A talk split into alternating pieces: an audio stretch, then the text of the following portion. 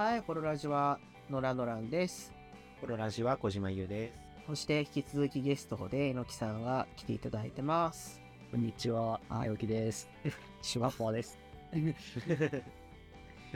というわけで、はい続きという続き。はい。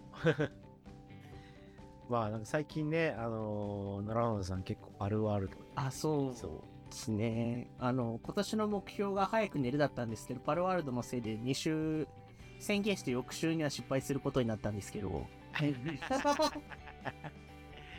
なんなんか全然どんなゲームか分かってないんですけど。と、何そういうのですか？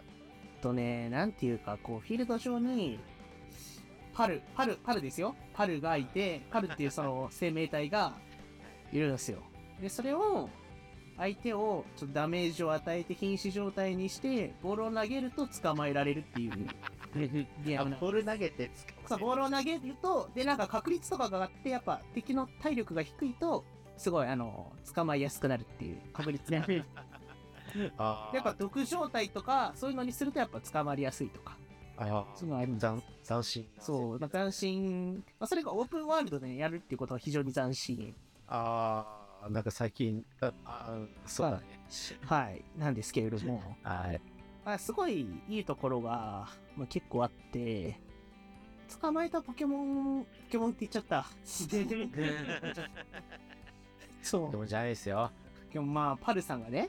あバルさんてか、まず、そのゲームシステムは、えっと、まあ、捕まえるところはそこなんだけど、基本は、えっと、拠点を作って、その拠点をなんかこう、整備していくっていうのが基本的な。整備すると、そう、自分が強くなっていくみたいな。要するに、えっと、自分の部屋を建てるのに、家を建てるのに木とか岩とかを採掘する必要があって、で自分の拠点に採掘場とか岩の採掘場、あの、木を切るあの伐採場とかを建てたりとかでその伐採場とか木を使って自分のツール作ったりとか矢を作ったりとかあとは、えっと、ボールを作ったりとかそういういろんなものに、えっと、使えますと。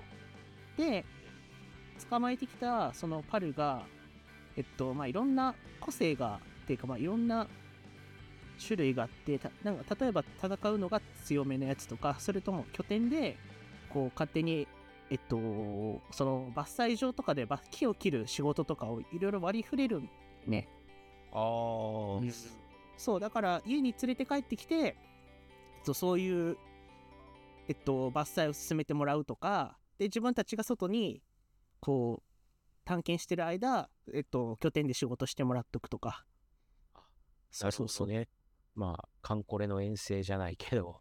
とだから内政みたいなのがあるんだよね。でそこの内政も得意不得意があるからいろんなパルを捕まえる動機になるっていうか。そうただただ戦闘するから強いパルを捕まえればいいんじゃなくていろんな幅があってこういうのが得意なパル欲しいなとか。うん。そう例えば石は採掘できるけど金属は採掘できないとかっていうやつがいたりとかしてそれもなんか種類ごとに選ぶし、まあ、それをやってるとだんだんレベルが上がって上がってって、まあ、捕まえられるレベルが高いパルとかも捕まえられるようになっていく感じかな。へえ確かにそれ聞くと結構面白そうだなそう。で、まあ、それをやりながら、あのーそこで拠点で作っときながら自分は冒険してなんか洞窟の中入ってって洞窟でしかできつえっと洞窟の宝箱とかそういったところを見つけてなんかファームしていくとか。はい。あとはなんか各地にえっとでかい塔があってそこにはなんかあれなんだよなボスみたいなやつがいて強めの。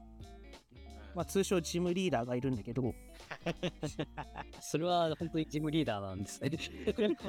ああの名前はジムリーダーって言わない。なんかボスって言われるけどなんかそうまあジムリーダーだよね。なんかポケモンを連れたあポケモンって言っちゃったまた。パルを連れたそのなんかトレーナーみたいなのがいて。でそこのトレーナーもいるんだ。そう。だからそのそこの面白いところがパルのあの背中とかに乗れるんだよね。あの種類によっては。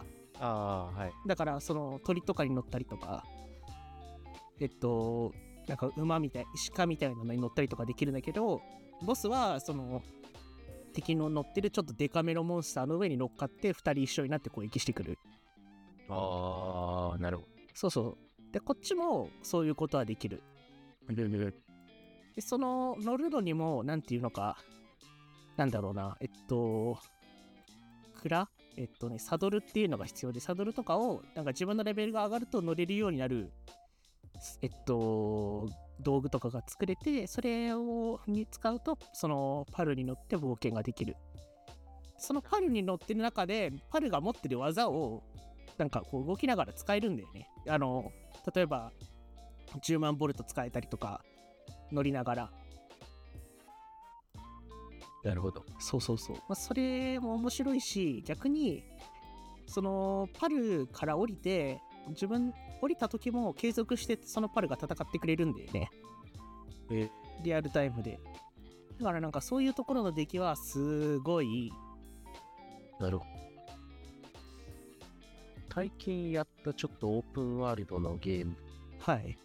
がすごい微妙で、はい。ポケモンスカーレット・バイオレットって、はい。オープンワールドの癖して、どこでも行っていいよっていう癖して、はい。こっちの想定してないとこに行ったら殺すみたいな感じ。やっぱ、確かに、なんだろうな。かなり、まあでもその、多分スイッチがかなり限界が来てて、それはよく言うよね。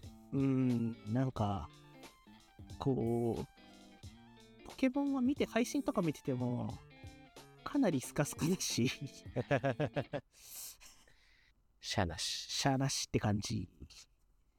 だからまあ、こう、ちょっとハードとかも良くなって、いい感じのが出るといいね、という。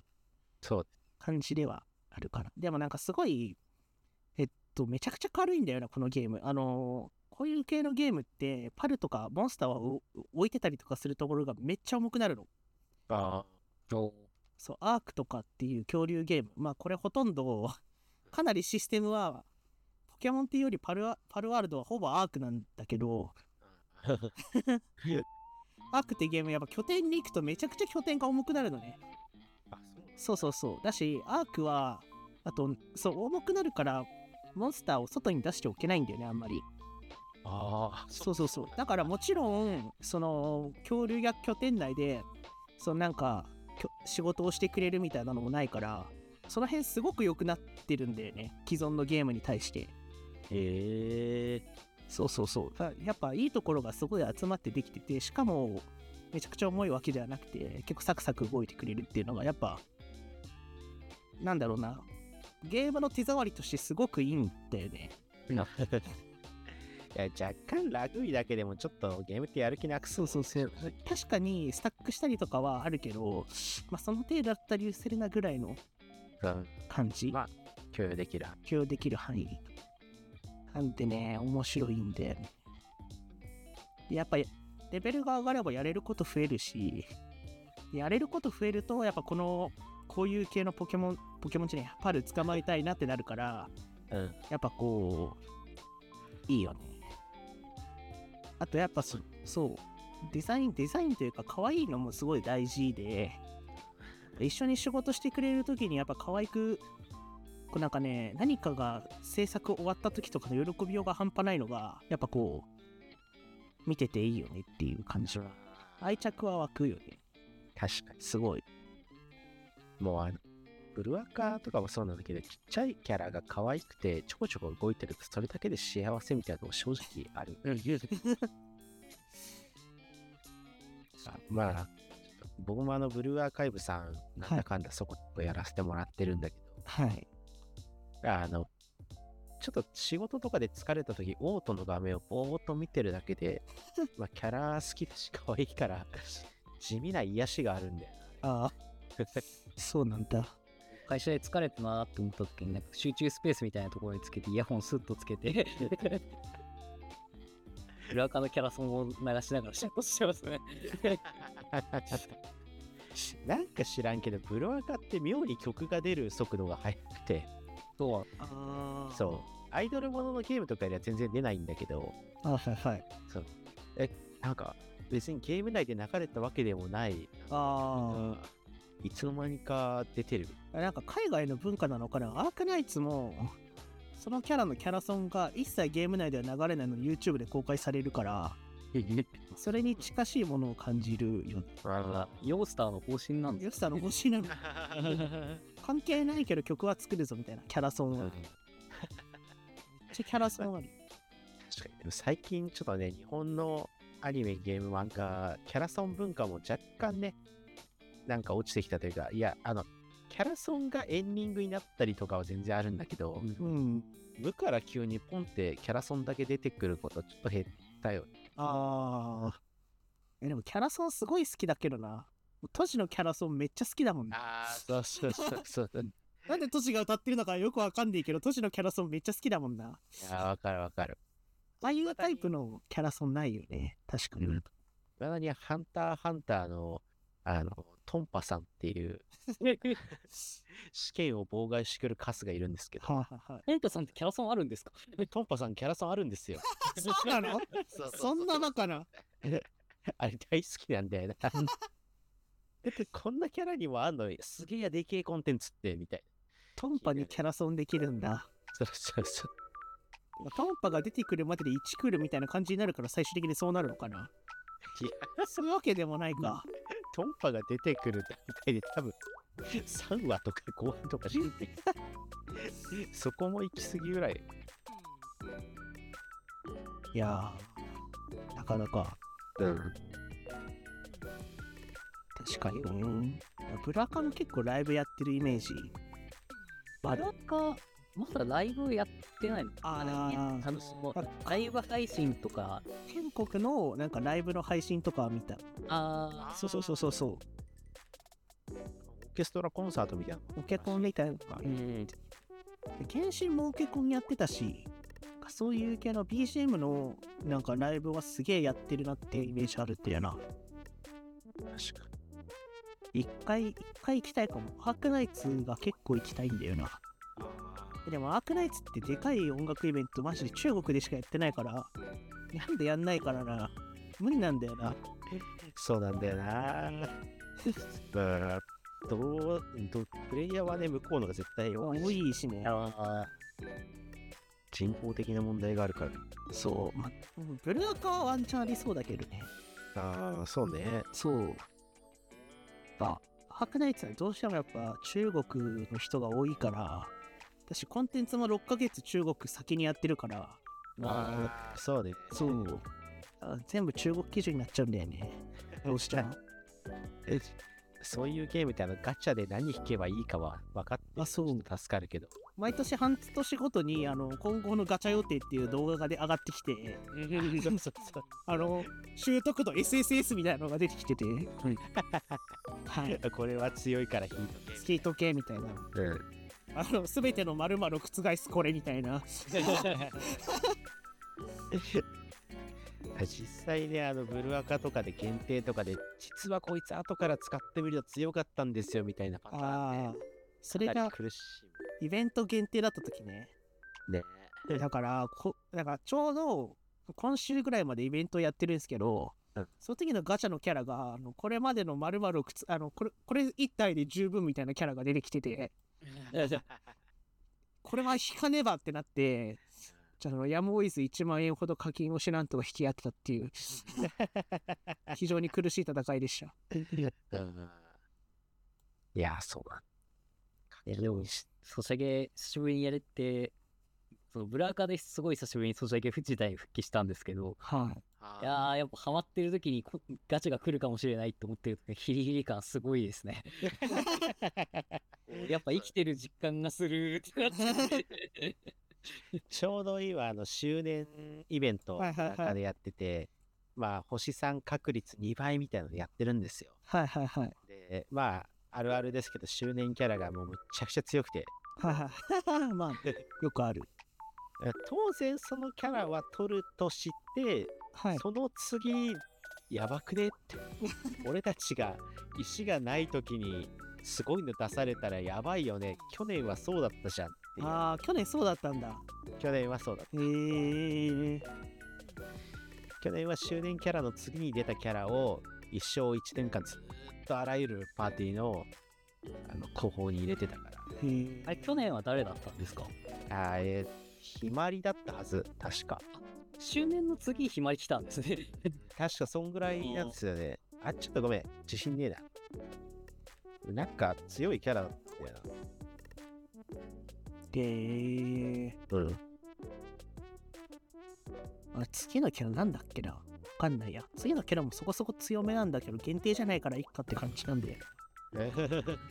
アクナイツ基本限定じゃなかった場合は、最悪周年で星録画交換とかでいつか交換できたりするから、うん。長めにやっとけばなんとかなるみたいなうん。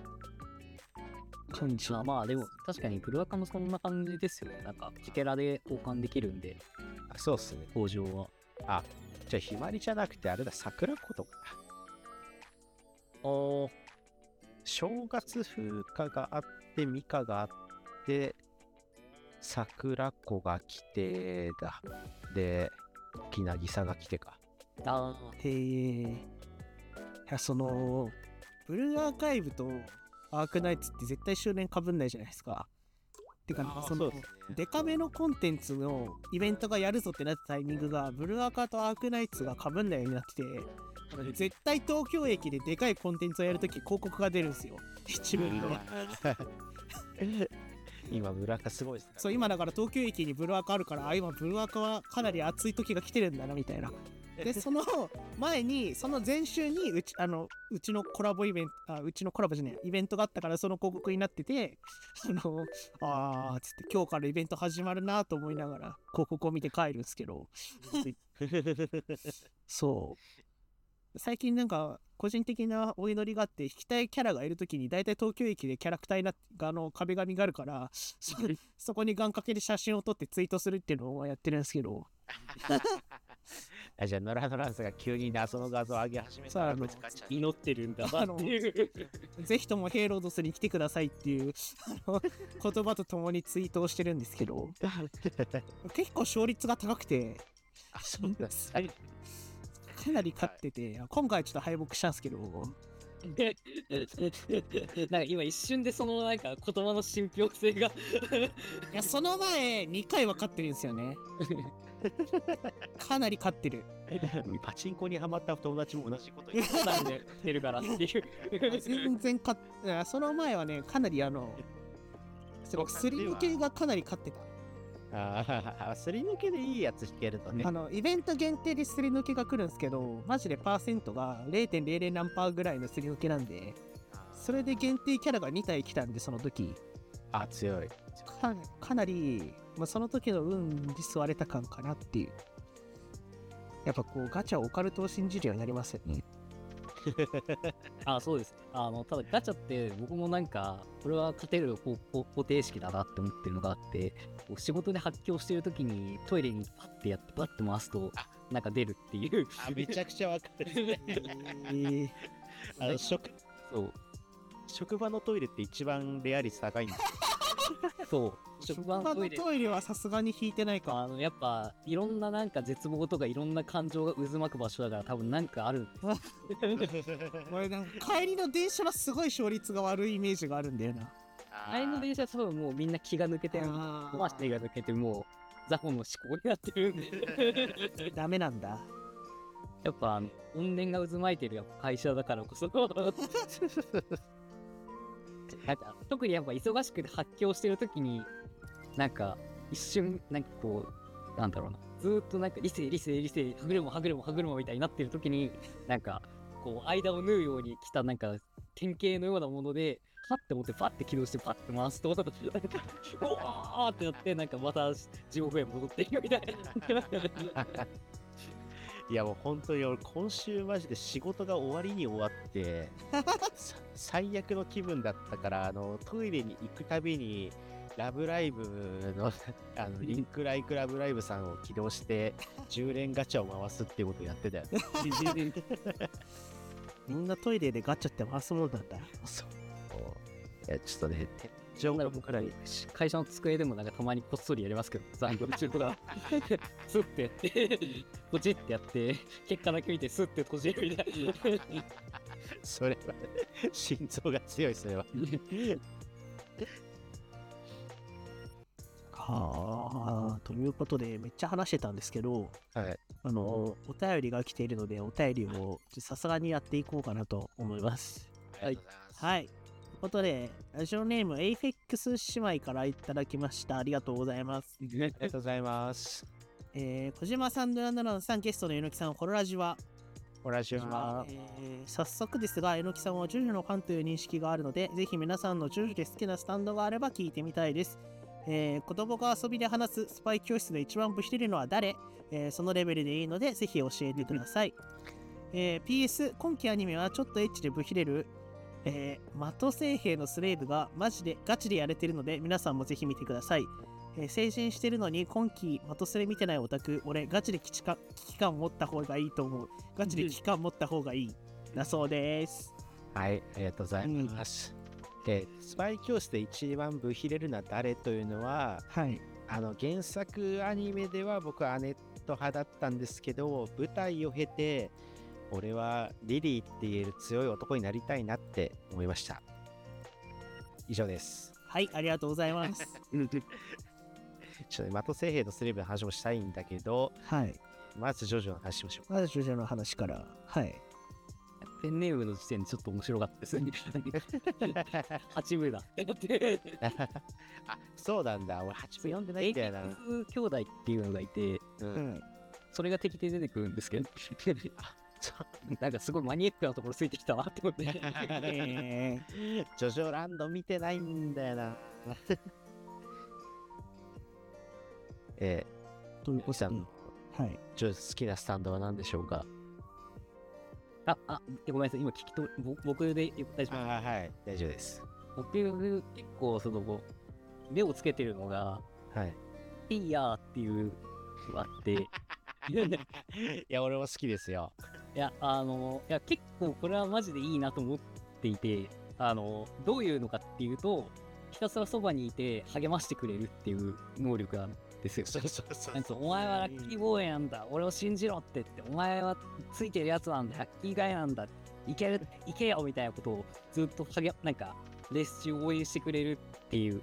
で、それついてるポコロコってやつはもうすげえ運がいいから、それで毎回奇跡的にどんどん勝っていくみたいな感じなんですけど、で、なんか、漫画やってる、でやってる時は、実はこのスタンドがなんかしてんじゃないかって言われてたんですけど、設定が伝えた時に、実は単にただ励ましてただけっていう なんですけどでもみんな考えてほしいんですけどあのあのなんでしょうね。どんな時でも自分を全力で励ましてくれるってこれすごいですからね。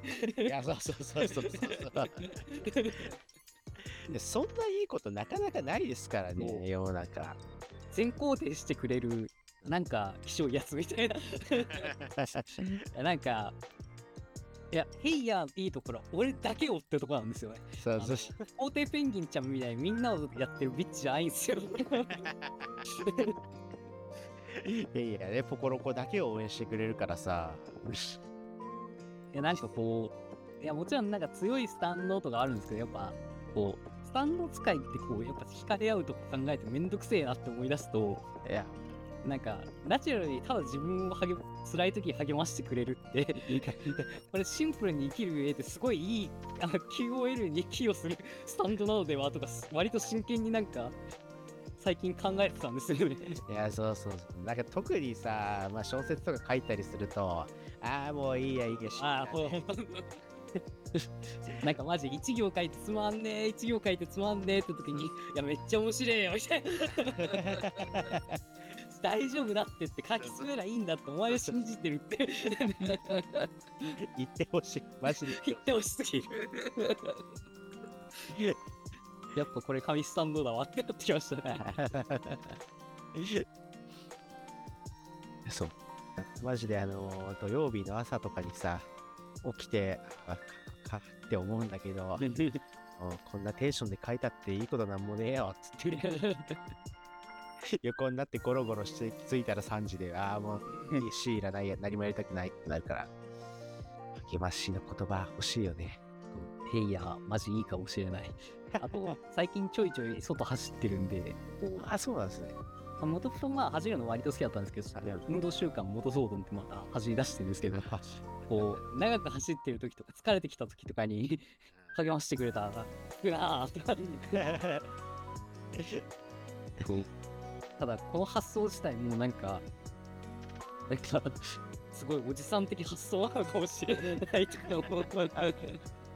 励ましてくれるって強くねみたいな。いやー、励まされることがなくなりましたからね。我々。まあ、誰も褒めてくれないけど。誰も褒めてくれないからね、本当に。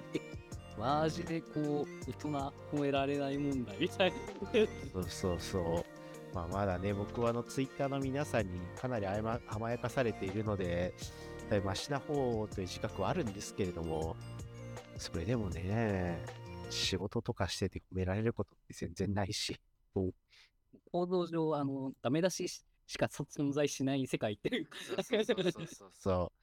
基本なんか仕事で人に話しかけられると、あ、なんか問題があったみたいな構えから入っちゃうじゃないですか。嫌ですよね。構えから、ちょっと心の準備をみたいな。そうそうそうそうそうそう。トラブった時ってどう、やべえな、うまくいかなかったらどうしようってなるから、やばいな、話してちょっと冗談っぽく言うつもりだったけど、マジで変や欲しいかもしれない。大丈夫だって、今までなんとかなってきたろみたいな。お前ならできるみたいな。言ってほしい。悲しいぐらいちょっと心理の話をしてるな、今。やばい、ちょっと今話してて、このスタンド本当に欲しいかもしれないと。っていうか、なんか今、ないこれからの人生がちょっと切なくなってしまう。皆さんね、あの心の中にヘイヤーを買いましょう。自分の心に。自分の心にヘイヤーを。なるほど。小島さんは、なんか、僕ちょっとあのーみんな好きだろと言われたらそうなんですけど、はい。パールジャムっていうあの、ああ、これが俺のハンサム顔だって。そうそうそうあの4部のトニオ・トラサルディっていうなんか料理人さんの使うスタンドで、ああの、あの料理の方ですね。いやそうそうそうそうそうそう。あ、いなんかイエローテンパランスと今ごごっちゃにしてた。いやーそうなんですよね。あのーまあこの手の能力ものってどうしてもやっぱり戦うための能力ばっかりじゃないですか。そうっす。そんな中で食べると健康になれるご飯を作る能力っていういや、でもそれもめちゃくちゃいいですよね。いいいいですよね。あの4部の好きなもん4部が一番好きなんですけどはなんか生活とその超能力というかスタンドが、うんあの根付いてるからすごいなんか、ね、いいいいですよね ちょっとうん言葉には難しかったよ、でもなんかこう3部でやっぱずーっとバトルバトルさらに強い敵がみたいな感じの中から急にやっぱなんかそのなんだろうな日常になったことで急に話の奥行きが変わったなって感じがあありますよね。そうそうそうそうそうやっぱチンチロ会とかめっちゃ好きなんで。いやで実際ねザワールドみたいな時を止める能力とかめちゃくちゃかっこいいし欲しいなって思うんだけど、うんそれはそうと普通に生活してる上で時止めてもしゃあないからさ そうなるとやっぱり健康になれるご飯作るのにちょっと欲しいんだよな。そうなんですよね。なんかやっぱ30超えてくるとやっぱなおさら。そう。美味しいご飯を食べてさ、あの健康になりたいよな。まあマジでなんか奥安がこう涙して10時間寝たぐらいスッキリしたぜって言ってる時これ欲しいなみたいな。一番欲しいです、それが。だってもうあのね、ダイエットをするためには食に対して興味をなくせみたいなことを言うじゃないですか。うんもうそれはもうちょっと悲しいじゃん。せっかくご飯って美味しいんだからさ。ご飯を、美味しいご飯を食べたまま健康になりたいし、痩せたい。あ、やらなら、あ、どうぞ。えー、なんだろう。あそこは。なんだろうな。あの、スタンドが出てくるジョジョで唯一見たことがあるのが3部だけという問題があって。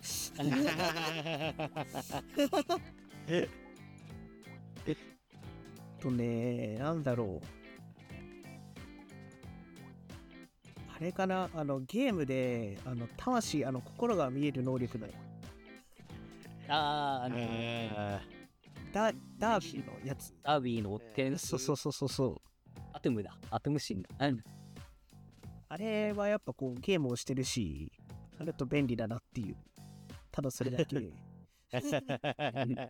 ーねあれもちょっと面白いですよね。そう。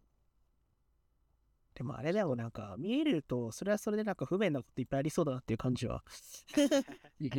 まあ作中でもね、あの歌教員さんが見えたせいで、子供の頃大変だったみたいなこと散々言ってますから。そうね。まあ、そんな感じっすかね。あでも、やっぱディオのスタンド、普通に見た目かっこいいよな。そうね。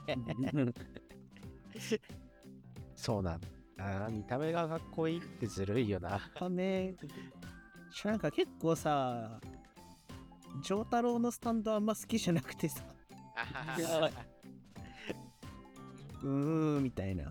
ああとなんか、格闘ゲームのなんかジョジョのやつをちょろっと遊んだからさ、なんだっけ？あのなんか、集団のスタンドのやつ、ジュン、ホルフォース、あ、ホールフォースね。あれがね、格闘ゲームやってるのに銃弾曲げられるせいでめちゃくちゃ辛いんだよね。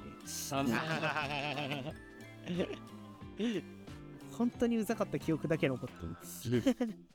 俺もちょっと触ったけど、あの、鳥のペットショップが一生強かった記憶がある。ペットショップがなんか大会で禁止とかになったとかそういう話聞いたことある。なんか、まあ、俺もよく知らないけど、ガードしながら一生攻撃できるからどうしようもないみたいな。バランス壊れてた気がする、確か。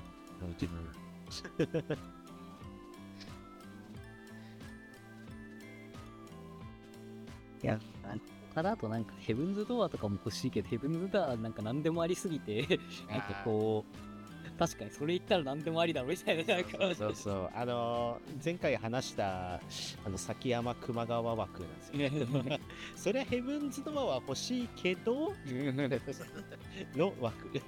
なんかそのなんだろうなもやっぱ絞ることによってなんかその人が何求めてるか欲しくななんか見えるというヘブンズドアっていうね、その、岸辺露伴さんっていう、はいはいはいはい。そう、最近ドラマにもなってるあの人が、高橋一生がやってるやつでしょ？ああ、そうそうそうそうそうそう。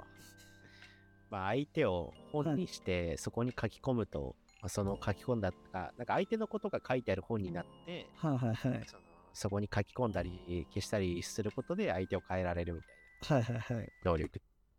当然、はちゃめちゃに強いんだけど。完全催眠とかの上位互換ですからね。完全に。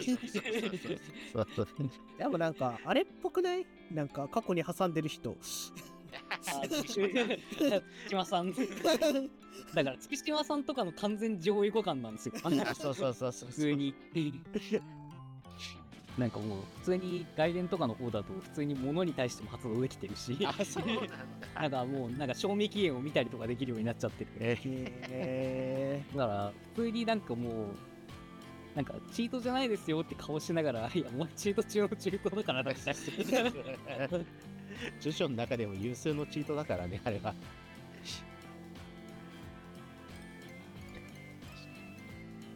ヘブンズドアと、ファーミットじゃねえや。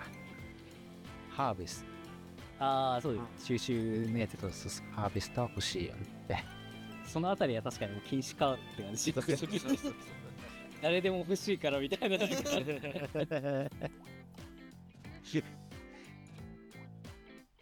なるほど。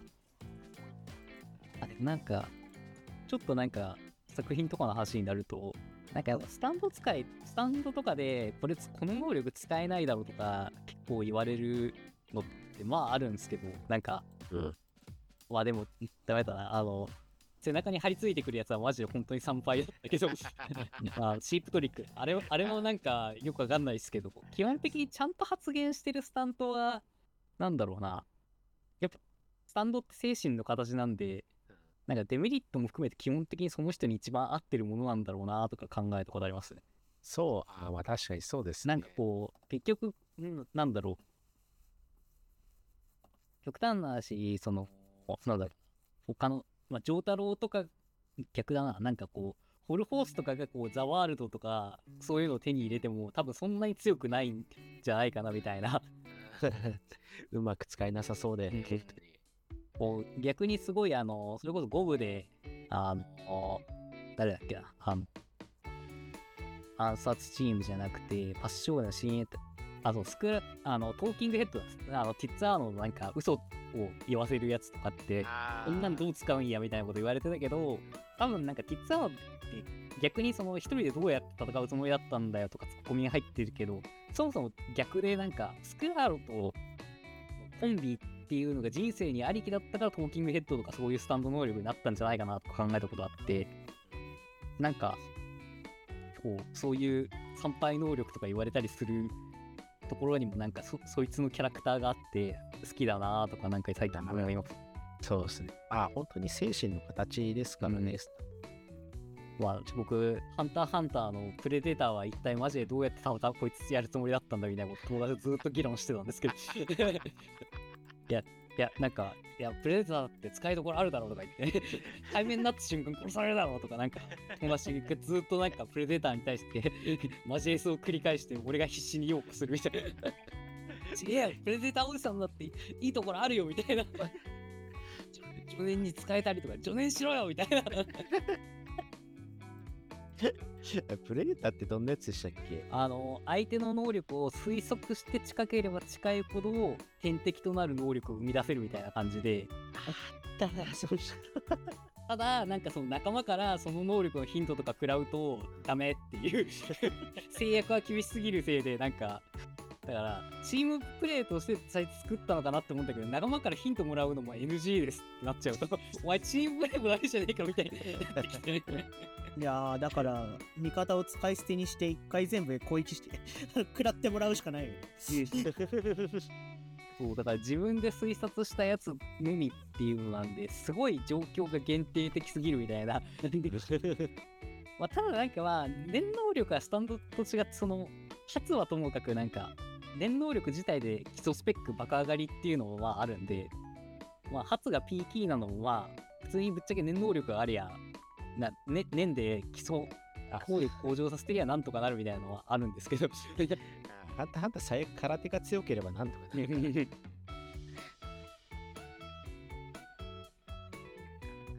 探偵が乗ってる能力とかだったらすごいわかるんだけどな。確かに。確かに、探偵がプレデター使ったらすごい怖そうですね。そうそうそう名探偵がプレデター使ってくる。超嫌かもしれない。多分、多分人気出るそのキャラ。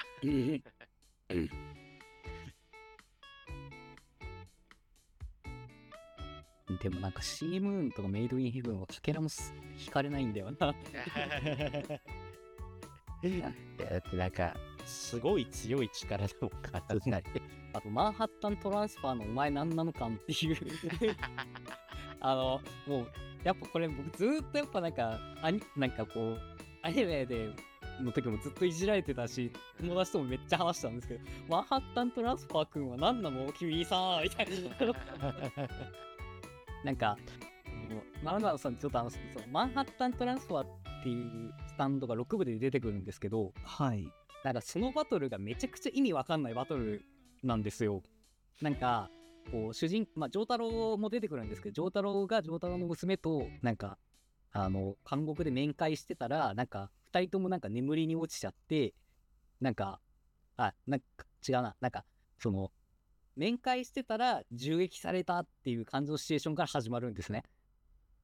で、最初はなんかその200メートルとか離れてる別の男子棒から狙撃してきたんだとか言われて、それがマンハッタントランスファーによる、なんか、狙撃の中継能力なんじゃないかみたいなこと言われてたんですけど、そこでなんかちょっと展開があって、実は、その、今までマンハッタントランスファーと戦っていたのは夢で、で、なんか、実はマンハッタントランスファーじゃないやつによって、なんか、溶かされ、夢を見ながら、なんか、溶かされていたんだみたいな展開になって、でなんかその夢を見せていたやつを倒そうとなんか行動し始めたら実はマンハッタントランスファーのスタンド使いも本当にいてみたいな。でもなんか夢の中みたいに超そ超長距離狙撃ができるわけじゃなくてなんか銃を持ってこっちに接近してくるみたいな。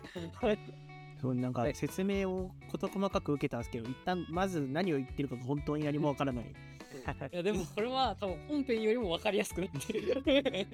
いや、すごい、その通りなんだけど、本当にわからないっていう。何を言ってるか分かれると思うが俺も分かんねえみたいな感じなんですよ そう。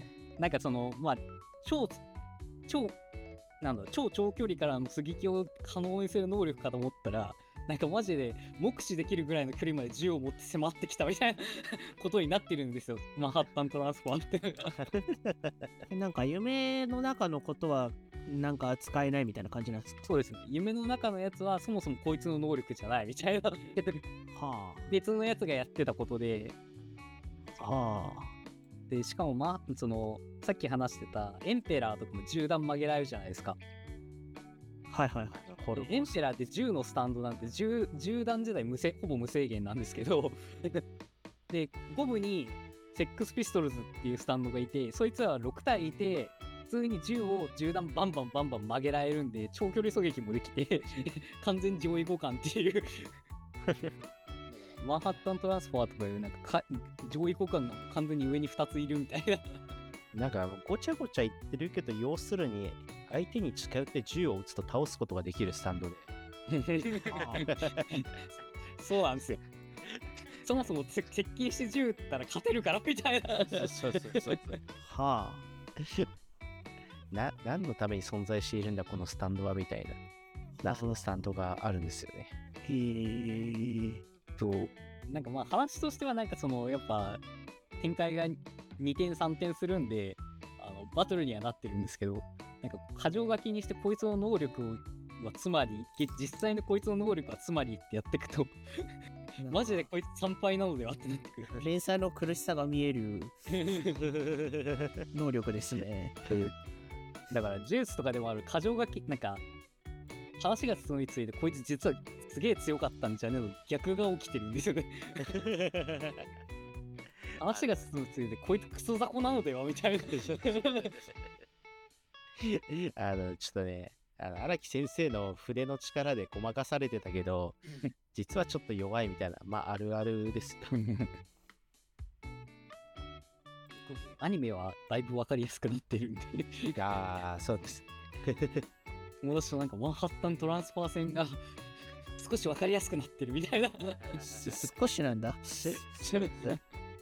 それでもやってることはごちゃごちゃしてるんだけど、漫画よりは全然わかりやすかったですね。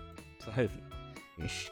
なんかこう、一応その漫画だと、まあ僕当時読んだのはリアルタイムだったこともあるんですけど、その一回幻覚だったみたいな展開を2、3数週やられた後にやられると、今やってるやつも本当なのっていうのがずっと疑いながら見ることになるんで、そうそうそうそうで、アニメはそこら辺、はっきりちゃんとなんか、やってくれてるというか、なんか露骨にトーンとかも変えてくれてるから、まあ、わかり、わかるようになってるみたいな感じですかね。なんか、欲しいスタンドってなると。でもなんか、自分で言っといてなんだけど、なんか、欲しいスタンドを話して、ヘイヤーに励まされたいってすげえ悲しい。私病んでるかなって。若干普段の生活まで透けて見えちゃう。も う子供の頃とかはね、あの こういう念能力が欲しいとかさ、自分オリジナル挽回はみたいな話をしたのに、今となっては励まされたいだけですよ。やっぱそれが一番強いようになってくる。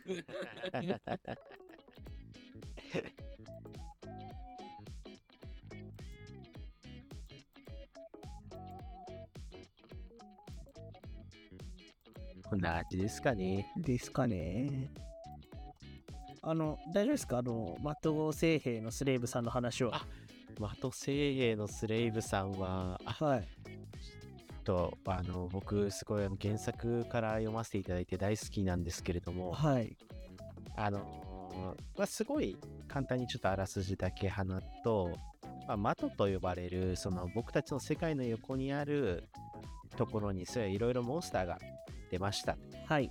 でそこに生えてる桃の木を女性が食べるとすごいまあ超能力を得ることができてうん。それを倒すことができるとモンスターたちをでそのせいですごいあの女性の方が強い世の中になっちゃってるんだけど、はいはいはい。うん、で男ので主人公が男の子ではい。あのまあ女性の方が強い社会だけど、まあ、姉にしごかれながらあの細々と生きてた主人公がひょんなことからその対象を奴隷にする能力みたいな メインヒロインと出会ってはい。えーし主人公がその女の子の奴隷になったら実はものすごい力があって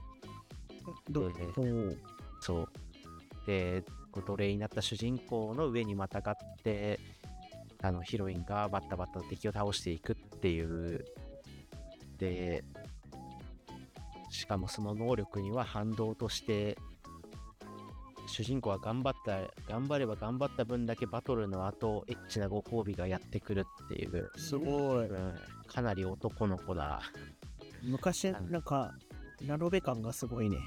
そうそうそうそうまあ、これを書いてるのはね、あのー、姉潮やら強キスで有名なあの高弘先生なんで、ああ、はいはいはい。まあ、昔の人間が書いてるのは事実なんだが、はい。かなりもう懐かしさもある。そう。あの、的星兵のセリフ、本当に偉いのが、僕、あの、エッチなバトルもの結構好きなんですけど、はあ、もう、チなバトルって戦ってる最中もちょっとエッチだったりするじゃないですか。はい。とか破れて。戦ってる最中、エッチなのすごい嫌いなんですよ。ああ、はい。てる時は戦いに集中させてくれや。はい。日常パートでエッチなことをしてくれや。という主張があって、はい。あと、聖兵のスレイブは、先ほどちょっと少し言った通り、あの、戦って全部終わったらご褒美にエッチなことがあるから、敵が強ければ強いほど、終わった後がエッチっていう、はあ。そう、大変ですな。そうなんです。めちゃくちゃすごい、あの、本能的ですね。なんか、生と死みたいな。戦って。戦って、エッチな目にあって、あでも、ご褒美なんすね。いやほら、やっぱエッチなことをするとパワーアップするタイプがあるじゃないですか。ああるある。戦闘前にね、キスをするとかエッチなことをするとすごい強くなるとかもまああるんだけど、強い敵を倒したらご褒美にエッチなことが起きた方が、ちょっと話の流れとして助かる。確かに。強い敵倒して、よっしゃ、お疲れ様ーって盛り上がった後に、ふう、じゃあエッチなことすっか。すごい、モチベーションそこなんだな。いやでも主人公はめちゃめちゃエッチなことがしたいっていうよりは、あちゃんとヒーローとしてみんなを助けたいってモチベーションでやってるんだけど、はいはいはい。でもなんかその能力の制約上エッチなことが起きてしまうからしょうがない。仕方ないしょうがない。あれあれだもんね。そうしかもそのエッチなご褒美を与えるという強制的な強制的に体が動くようになってるのではい。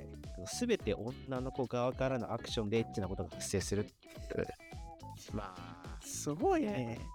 姉芸を作り続けた高弘という男の生き様みたいな アニメですこれはすごすごいな。すごいな。えー、すごいな。すごいなしか言わなくなっちゃうすごいな。なんかたま、なんか、たまに話題だけちらっと見てたんですけど、なんか、なんでしたっけ？その奴隷の主人公をがなんかエッチなことをすると能力が跳ね上がるみたいな設定が途中で開始されたんでしたっけ？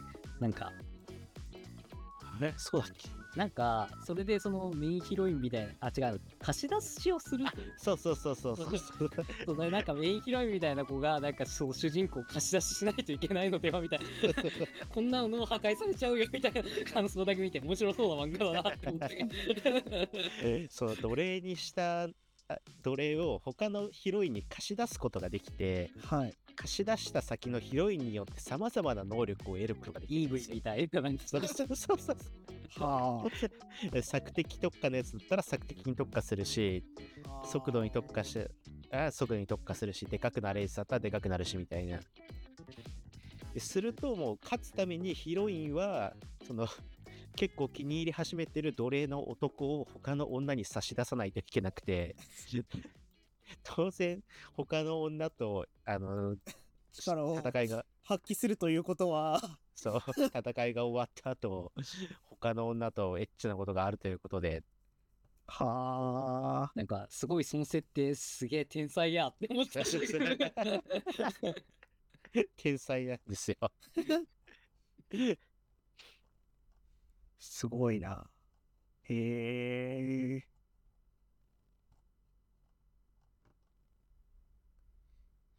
ちょっと。まあ、危機感、知らなかったことは危機感を持った方がいいらしいですからね。見てないと危機感持った方がいいらしいですからね。そうそう、これは令和を代表する名作です。え僕僕が一番好きなのはちょっとまだアニメに出てないんですけど、はい。一番一番強い女出てくるんで。一番強い女が小島さんは一番好きと。そう。なへーなんでも、いや、これ僕最強中なんで基本的に。そうなのな。そう、あらゆる作品で一番好き、強いキャラが基本好きなんです。へえ。レビュースターライターと大バナナが好きだしね。ああ、最強なのかな。え、五条悟はどうなの？五条悟好きですよ。そうなんだ。五条悟実は言うほど強くねえから。そう、でまあ、味方陣営の一番強いキャラ好きかもね、確かに。えー、最強中。ああ。じゃあ、リヴァイとか好きなんだ。あリヴァイリヴァイ好きだね。やっぱ強キャラっていいじゃん。見せ場も多いし。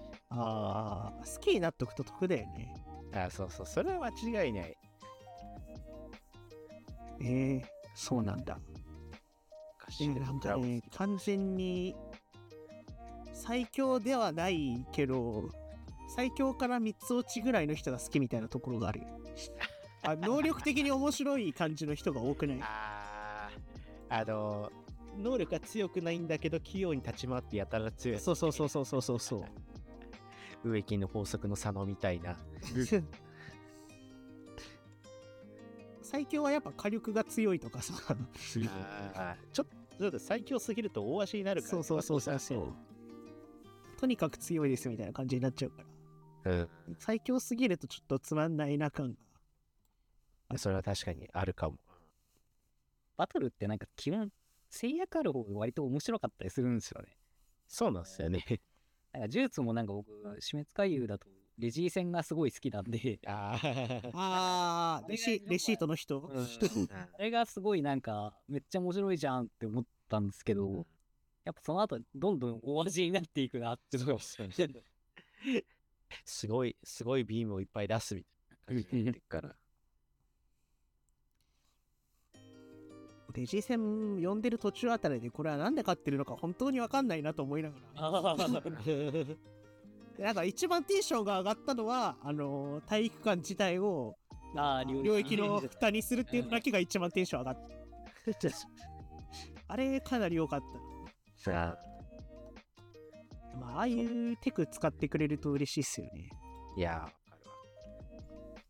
その1個だか2個ぐらいの後、もう永遠と死なねえやつが特攻し続けてるだけのバトルあっ なんだっけ、それ。あの、パチンコ術師。いや、能力として強いのはわかるんだけど、永遠と死なねえやつが前進してるだけは面白みにちょっと、いや、パチンコ打ってるから絵面は面白いんだけど、あ。ああ。あのー再生能力だけが一丁前の人ね。あ、そうそうそうそう。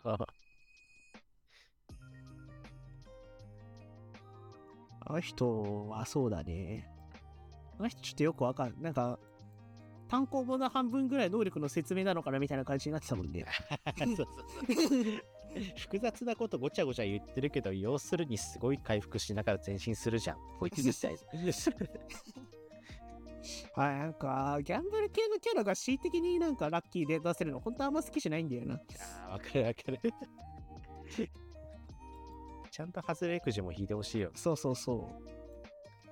なんか確変入ったとかでなんか、勝ってる時に、あれ味方だから入れすぎる敵だったらマジで切れてると思うからな。いや、本当に。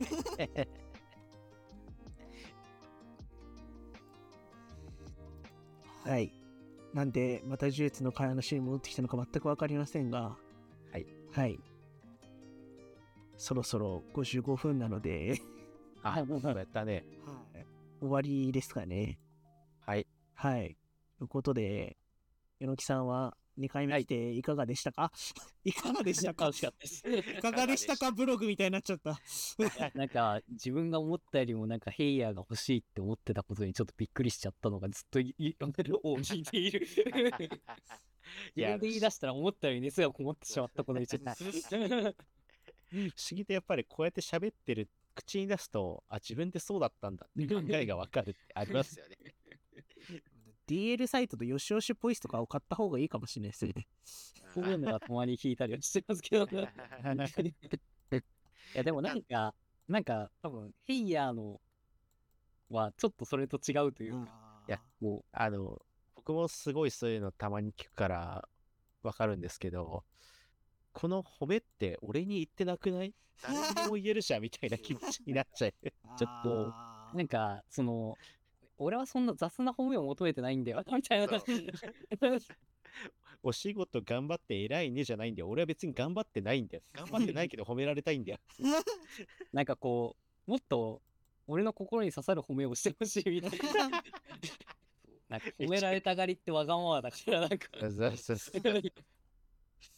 めちゃくちゃわかるななんかちょっと違うんだよな。ってみたいななんかヘイヤーはやっぱ俺の精神エネルギーから出てくるから多分俺を喜ばせる褒め方を多分してくれるはずなんですよ。いでも俺の精神エネルギーから出てるなって気づいたら無理なんじゃない？いやでも俺は俺のことをなんかこうこんなに実は応援してるんだな。俺ってみたいな 確かにい。いななんか自分セルフ俺なんてダメだって言った後にヘイヤーがやってくると俺の本当の気持ちごめん俺俺の本当の気持ちのことごまかしてたよみたいな。良すぎる。いやーこれなちょっとヘイヤーをめ主人公の能力とかにすると話終わっちゃうから主人公にできないだけはちょっとヘイヤーを主人公の能力にすると本当にただメンタルが強いやつが頑張る話 話の展開を どれだけし島本漫画みたいになっちゃうそうそうそうそう どれだけ主人公を追い込むかの話しかないからそれです鉄器もないみたいな話になっちゃうはい。はい。ということで、では、小島さんも告知は大丈夫ですか？はい大丈夫ですはい。ということで、それでは、また次にお会いしましょう。はい、おつぽろ。お疲れお疲れ